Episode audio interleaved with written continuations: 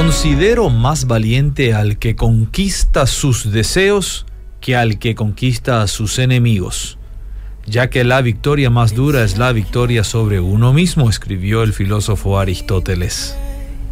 En la vida nadie quiere ser un perdedor, más bien todos deseamos ser vencedores, que nos vean como victoriosos y no derrotados. Por eso nos esforzamos en dar lo mejor de uno. Y de hecho nadie que no luche puede ser considerado un vencedor, como lo dijo el apóstol Pablo.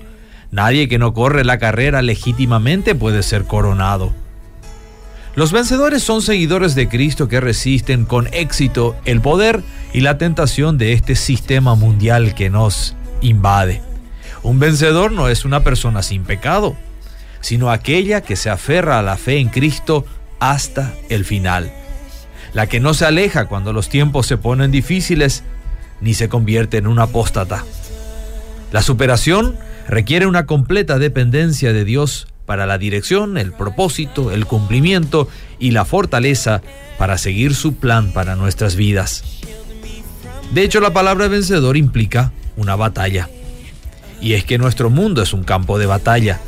Se pelea contra el desánimo, contra los resultados adversos de decisiones tomadas, contra los que se oponen a nuestra fe, contra los que se burlan de nuestras posturas como cristianos, cuando éstas contradicen lo que la mayoría admite como aceptable.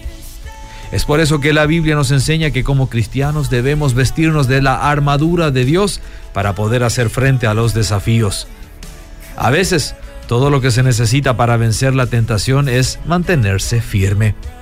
Superar es a menudo sinónimo de perseverar. Por eso Jesús alentó a los que le seguían a perseverar hasta el fin. Y el apóstol Pablo nos deja un ejemplo. He peleado la buena batalla, decía él. He acabado la carrera, he guardado la fe.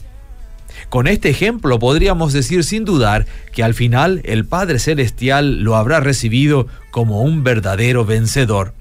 Porque, más allá de si llegó primero o no, el enfoque correcto es llegar.